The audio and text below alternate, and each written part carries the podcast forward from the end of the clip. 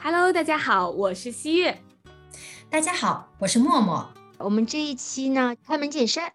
题目是女性的焦虑问题。你在说我们的主题的时候，我就想问你一句：你焦虑吗？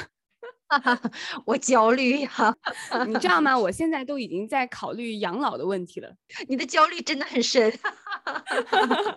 我感觉现在的女性焦虑主要分为三大点，一个方面呢是年龄焦虑，还有一个呢就是容貌焦虑，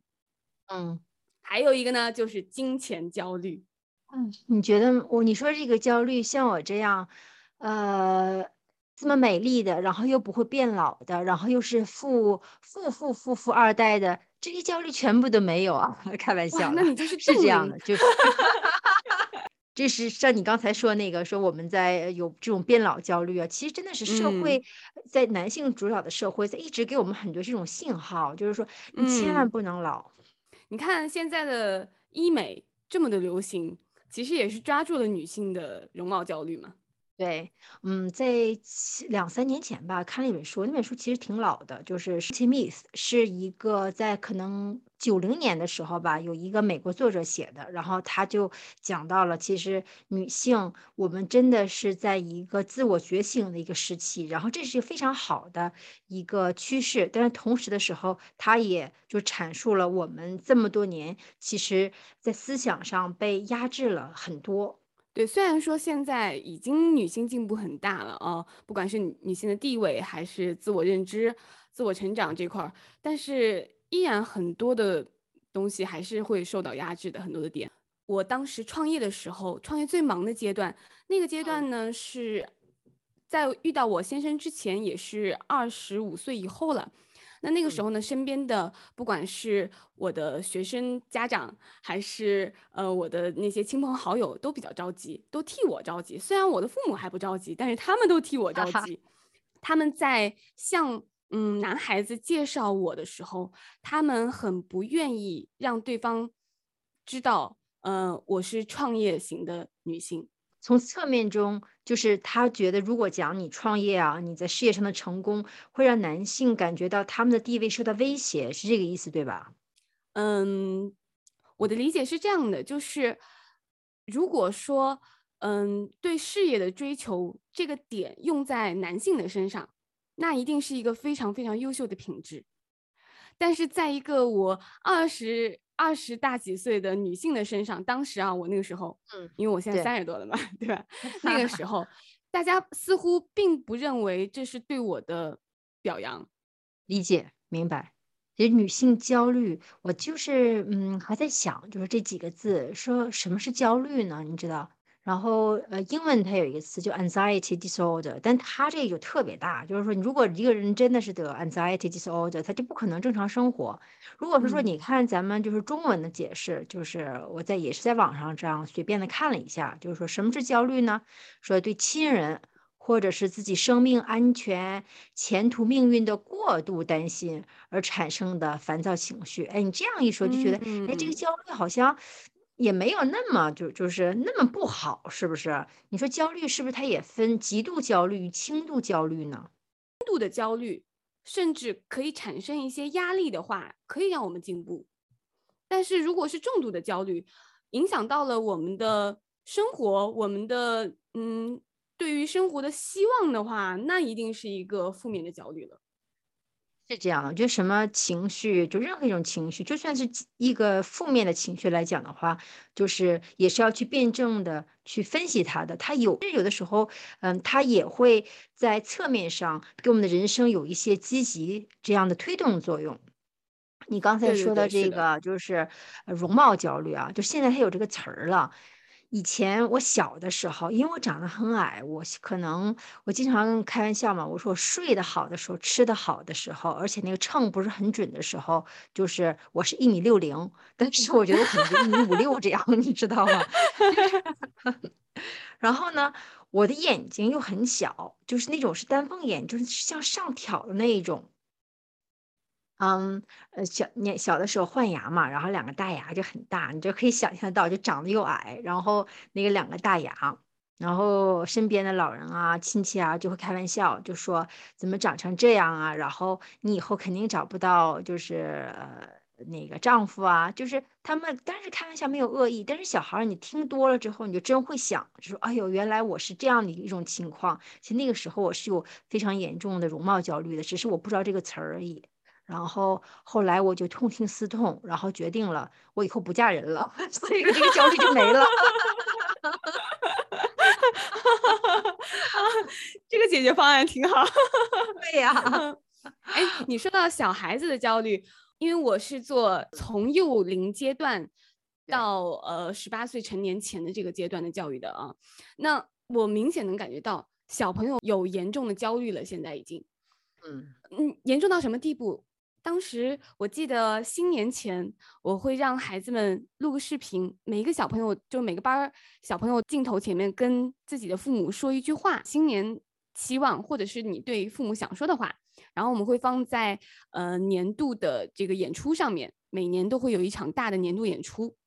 大部分的孩子几年前的时候都是阐述自己各种的快乐，我想要一个什么样的礼物，怎么怎么样的。但是我会发现，随着现在社会。节奏的越来越紧张，这个也严重的影响到了孩子。三岁多不到四岁的一个小朋友，他说：“妈妈，我真的很喜欢跳舞，你可不可以让爸爸同意让我跳舞，而不要再逼着我弹琴了？”哎呀，好心酸呢！我看着这个小姑娘真的是好可怜，那个那个样子真的是。好委屈啊！你想一想，三岁多不到四岁的一个孩子，他就有了一个一个兴趣的一个焦虑了，都已经。其实我们这一代啊，就是说经历了这种从无到有的非常快速的一个过程，然后就很可以理解嘛，想给孩子最好的。但是很多时候，我觉得有点太过度了，你说是不是？所以说这种焦虑都是从父母这一代慢慢的传给孩子这一代的。们跳舞的对身材好像要求很高，是不是啊？对，是的，是的，就是，呃，我我们专业的老师经常会拿个秤，就在上学那个时候，经常会拿个秤给我们进教室的时候先称一下，决定了你这节课的强度。小女孩都很贪吃，反正我是很贪吃。然后，那你怎么去克服？其实啊，我我在这里跟大家透露一下啊，我刚刚好。在舞蹈方面有个天生的优势，就是我吃不胖。我觉得你说这句话的时候，好像所有的听众 都想，都想拿挺焦虑，大家砖头去拍你，来喷我的。然后我胆战心惊的说出了这句话。但是我想跟大家说，就是，嗯，因为是这样的，舞蹈这块呢是，呃，要求过瘦。而我刚好遗传了我的父亲，我父亲就是特别的瘦，所以就脾胃其实是脾胃不太好，吸收不好，导致胖不起来。但是我刚才说到，在舞蹈方面，这是我的一个先天优势，可是，在生活中却成了我的一个先天劣势。为什么？就是反倒是变成了我的一个容貌焦虑，很奇怪吧？这个点就是你吃不胖是你的这个容貌焦虑吗？嗯，所有人见到我的第一句话就是：“天哪，你怎么这么瘦啊？”然后见到我妈妈，如果我妈妈带着我，或者我爸爸带着我，都会说：“ 天哪，你女儿，你是不是没有给你女儿吃饭？”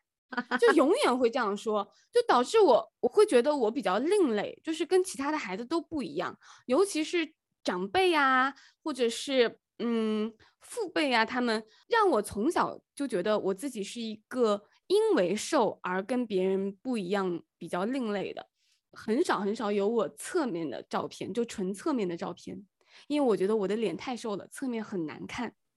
哎呦天呐，这个是我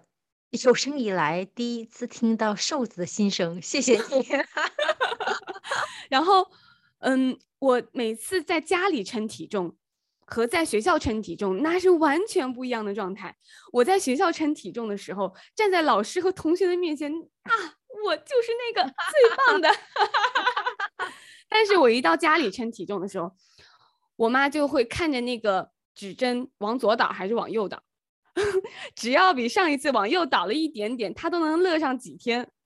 怎么吃不胖的这样的小姑娘，就是你们也有你们的焦虑，就是我就觉得这简那焦虑简直是无处不在的呀。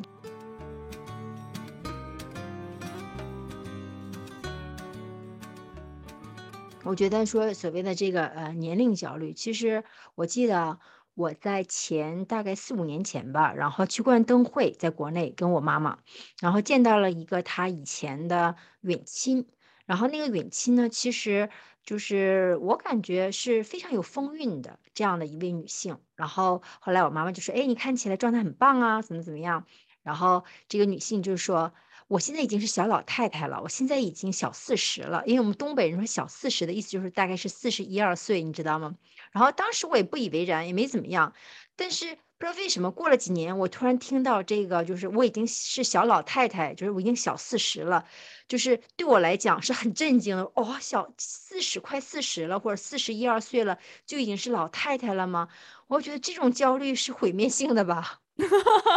我听到也是好震撼，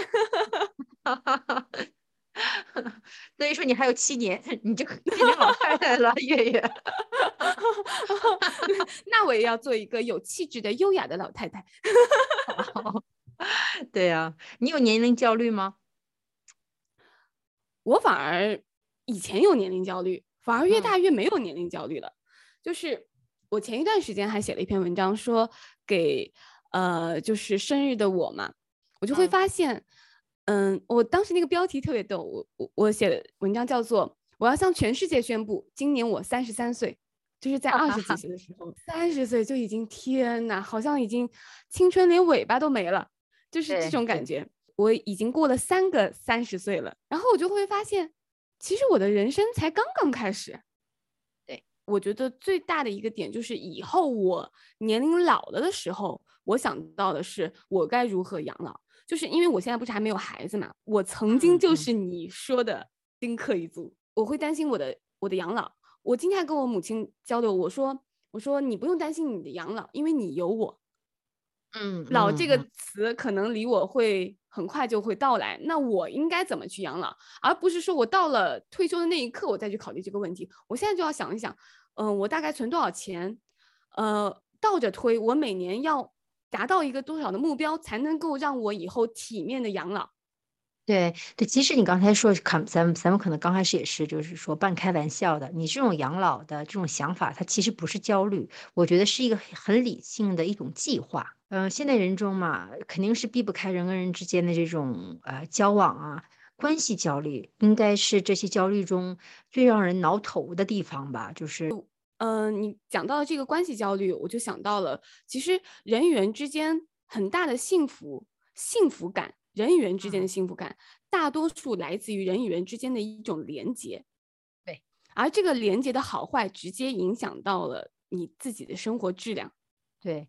我嗯，前一阵子呢看了一本书，其实就是讨好人性格的一种分析吧。嗯，这个书其实也是比较老的了，九十年代，也是一个美国的一个心理学家写的。然后，其实这个作者他就是这样的，从小的时候他的母亲非常的嗯严厉，所以说他小的时候就是那种察言观色的，然后长大的。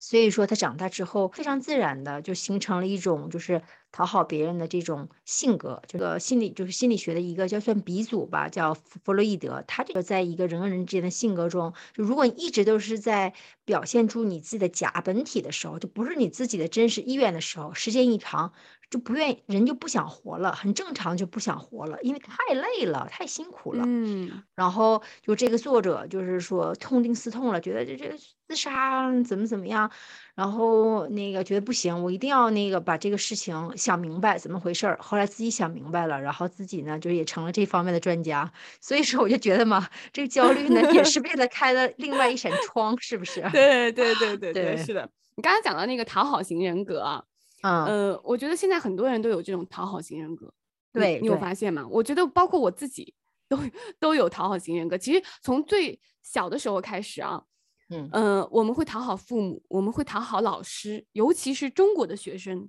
对于讨好老师的这个点是是比较 严重的。呃，我自己是老师，我我会明显的有这种感觉，然后我会额外的多去关注一些不太愿意讨好老师的孩子，就是他们这样的性格，其实就是说白了，用中国的白话说是不讨喜，对吧？其实我从小不是一个讨好老师的性格的孩子，就是，呃，如果说一个教室里面进来一个老师。有的学生会第一时间拥向老师，你会发现有一部分的学生第一时间躲在角落，而我是那个躲在角落的那个学生。但是嗯因为我是呃成绩特别的好，就是班上数一数二，又是各种呃文艺啊各个方面都特别的好，所以老师特别喜欢。我是我是真的是用实力去讨好老师，嗯，但是我长大以后，我就我就会额外的去关注那些不太愿意去讨好老师的这样的性格的孩子，我害怕他们会受到冷落和忽视。然后你刚才讲到那本书，可能我们俩正好看的书完全相反。我当时看了一本书，叫做《撒娇的女人最好命》。这期节目里面我也讲到了，就是我跟我母亲开玩笑说，我说你一直呃教我如何做一个强者，却没有教我做如何做一个女人。就是看了那本书之后，我我得出来一个结论，嗯，就是我发现我没有办法，就是因为要去讨好别人而去跟别人去撒娇。随着我的认知的成长，我不是很赞同这个观点了。你知道，我就觉得我们现在在一个这种资本运作的这样一个社会体系中吧，就是其实你想一想，尤其是女人，从头到脚，我们哪个地方没有被开开发过呢？就是从最简单的这个指甲，然后脚指甲到头发上、头皮上，就任嗯何一个地方你能够想象到的，它全部呢都是告诉你一个问题，就是说你有问题。就是说你，你可能是你的头发不够黑，你的头发不够黄，你的脚指甲呢可能不够翘，或者你的脚指甲不够长，就是它都在灌输你一个这样焦虑的概念，让你觉得啊，我好焦虑，我这样我不够美，我不够，就是说那个就是吸引到我想吸引这个人群的这个这个这个注意力吧，所以说呢，我才需要去就是去花这个大钱，然后去改变自己。其实你想吧，这些东西想透了之后，嗯。有些焦虑是可以接受的，但是有些焦虑真的是没有必要。这个现金为王的这个时代啊，很多嗯的商家制造焦虑是为了产生需求，对对对吧？产生了需求以后才产生购买力嘛。对，是这样的。所以说，我觉得如果真的把这个事情的本质看清楚的话，变老当然它是一个，就是 这是一个不可否认的一个事实啊。与其说是说，嗯、去做各种各样的事情，防止这种很自然的一种发展，还不如用心去找一个真正能够体会你美的一个呃朋友或者是一个伴侣。这样的话，我觉得这个焦虑可能就会呃从很大程度上减低。也需要有一颗对抗焦虑的一颗心啊！真的是这种强大要要强大到何种地步，才能够让你在如此焦虑的社会中生活的幸福？对你说的非常好，所以说我就觉得就是沉下心来阅读，我知道你也非常喜欢阅读，然后自己去思考，然后辩证的去看书里的不同的这样的观点。啊，我觉得还有一个点，嗯，也很重要，就是我觉得要减少比较，不管是年龄，还是容貌，还是金钱，还是关系啊，我觉得都是比较让你产生了不满足感。而这种比较，我发现就是，嗯，其实在我们小的时候就已经根深蒂固的。最简单的就是你看看人家的孩子 对吧？然后你就是那个人家的孩子，就是让我们又想拿砖头打的那个孩子。然后长大了以后呢，经常就会觉得，你看看人家的老公，你看看人家的老婆，对对，是抢人家的老婆。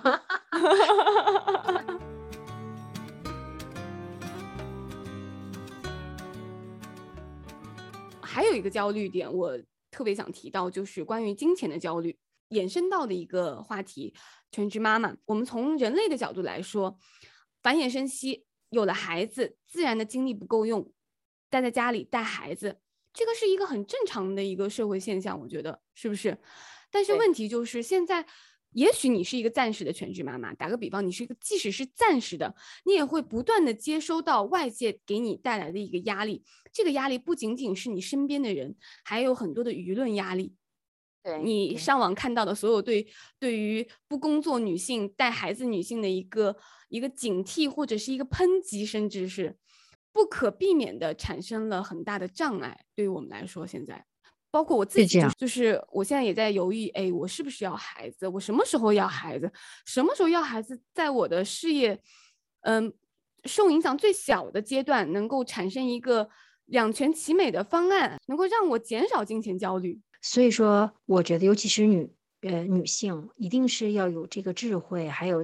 有这个呃力量，然后把自己身边的就是身边的这个世界安排的积极一些。这样当然它它会有很多这样的声音。但是如果是说有这样的一圈朋友，可以认识到全职太太的这种呃，就是辛苦，而且他们这个付出，那样他的这个烦恼其实相对来讲就会少很多，或者是说他的伴侣非常的就是欣赏。就是自己，像比如说我这面德国其实有很多全职太太，然后，嗯，有一些她的丈夫就是只要工资一发了之后，就是就是很正常的一半就是给自己的妻子，就是自动转户嘛，然后一半给自己这样，然后他的妻子也不会觉得自己说，呃，我是全职太太怎么样，他就会理所当然的觉着我在家里照顾孩子，我做我的事情，你在外面就是说也做你的事情。嗯嗯，我想到中国有一句，我经济基础决定了上层建筑嘛。很多女性会觉得，哎呀，我没有，嗯，赚的有丈夫多，或者是甚至我没有在家赚钱，所以我的很多的付出是没有被得到认可的。她自己甚至都有这样的一个一个想法，所以说她不会拿钱的时候那么理直的气壮。我觉得我就是哦，我即使结婚了，我也一定要保持我自己的工作的状态，一定要保持我的一个离婚率。我说的这个离婚率不是说不是说我结了婚就想着要离婚，而是我要有具备一个离婚的能力，随时让我能够跳脱出婚姻的状态的时候，我依然一个人能够随时过得很好，独自生活。对对，我觉得在呃，就是德国 这还是不错的。就是我这个呃朋友，他自己虽然他是全职太太嘛，我跟你讲，他也是觉得自己精神经济上是非常独立的，因为德国的法律就是这样，就是说就算。她丈夫出轨了，然后离婚了，然后呢，她丈夫呃的那个可能三分之一或者是说一半的工资也是还要给她跟孩子的，所以她跟我讲说，她一点都不怕她丈夫出轨。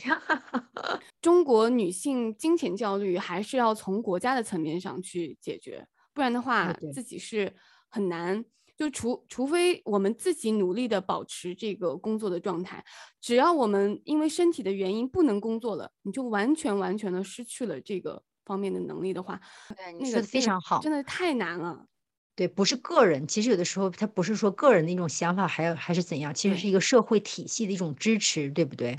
对，是的，是的。前段时间不是呃，日本也有这个比较热议的一些问题，就是关于女性贫困嘛。其实很多的时候，女性贫困不仅是说自己不够努力，而是很多的时候她没有办法逾越这个阶层，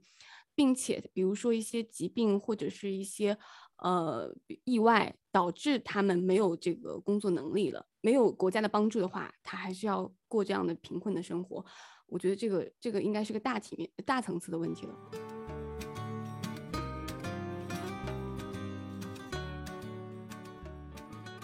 泰坦尼克号的女主角。那个 Rose 站在领奖台上的时候，呃，我记不得原话了，但是大体的意思是，当时他做演员的时候，所有人都不看好他。嗯，为什么呢？因为他本身就有点天生的婴儿肥。嗯，所以呢，很多的导演也好，还是很多的亲朋好友都不支持他，觉得他一定不能成功。他说：“但是你看我现在站在了这里。”所以我我刚才就说了。一定要有一颗非常非常坚定的、强大的心，去抵抗这种外界带给自己的焦虑。节目的最后呢，我希望所有听节目的女性都能记住这样的一句话：，就是那些我们曾经恐惧的未知，都将会变成我们越过的艰险和见过的世面。一直要保持自由且独立，积极且自信。欢迎正在收听节目的你，与我们分享你的经历想法。让我们互相扶持成长。感谢大家的收听，那我们下期见，下次见，拜拜。